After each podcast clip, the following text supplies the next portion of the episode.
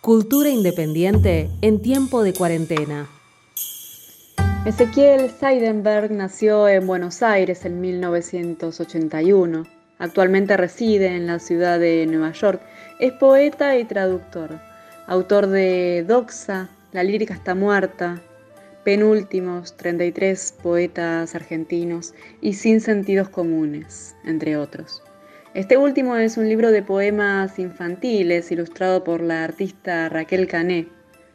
Sus poemas han sido traducidos en varios idiomas y es reconocido por su buen manejo de la prosodia y la métrica clásica. Sus trabajos de traducción han sido publicados en libros como Ben Lerner, Elegía Doppler y en el blog del propio autor. Vamos a escucharlo.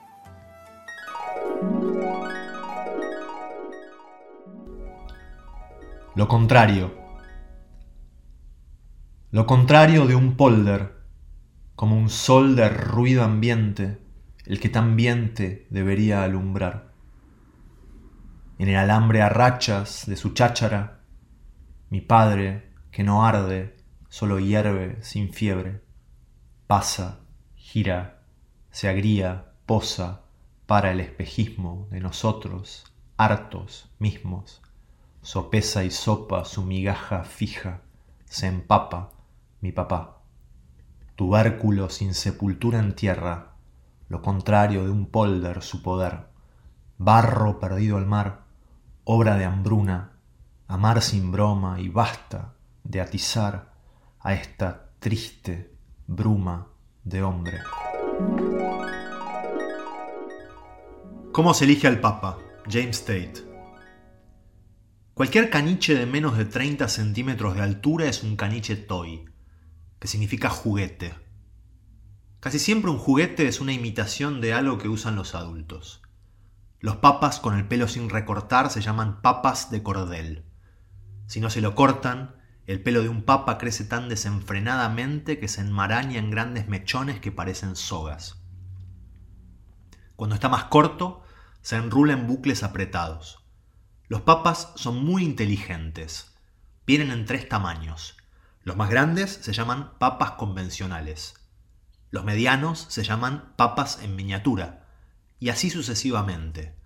Podría decir, por ejemplo, acá tenemos un papa fornido, pulcro, bien proporcionado, con ademán despierto y expresión de viva curiosidad. Pero mejor no. Cuando muere un caniche, todos los cardenales acuden en procesión al maxiquiosco más cercano. Comen helados hasta que alguno vomita y ese es el nuevo papa. Se lo inviste con sus armas y cabalga solo a campo abierto, día y noche sin importar qué tiempo haga. El nuevo papa elige el nombre que va a usar en su papado, como Bill el Salvaje o Búfalo Bill. Usa zapatos rojos con una cruz bordada en la puntera. A la mayoría de los papas los apodan bebé, porque crecer y hacerse papa es sumamente divertido. Sus cuerpos se hacen cada vez más grandes y más raros, pero a veces pasan cosas que les molestan. Tienen que ir al baño sin ayuda y pasan casi todo el día durmiendo. Los padres parecen incapaces de ayudar a crecer a sus pequeños papas. El padre les repite una y otra vez que no se asomen por la ventana, pero el cielo está lleno de papas. Pareciera que están muy relajados, pero en realidad están aprendiendo otra cosa. No sabemos bien qué, porque no somos como ellos. Ni siquiera podemos vestirnos como ellos. Somos como bichitos rojos o ácaros comparados con ellos. Pensamos que la pasamos bien recortando los chistes del diario, pero en verdad comemos miguitas de sus manos. Somos gérmenes diminutos que no se ven en el microscopio.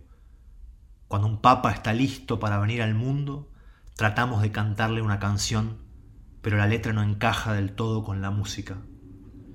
Algunos de los papas más corpulentos son un millón de veces más grandes que nosotros. Abren la boca a intervalos regulares, se la pasan mascando pedazos de la cruz y escupiéndolos. Se les pegan moscas negras a los labios. No bien los eligen, les entregan un tazón de crema y les cortan el pelo como un cachorro. Las cejas ofrecen protección cuando un papa tiene que zambullirse en los tupidos matorrales en busca de una oveja. Cultura independiente en tiempo de cuarentena.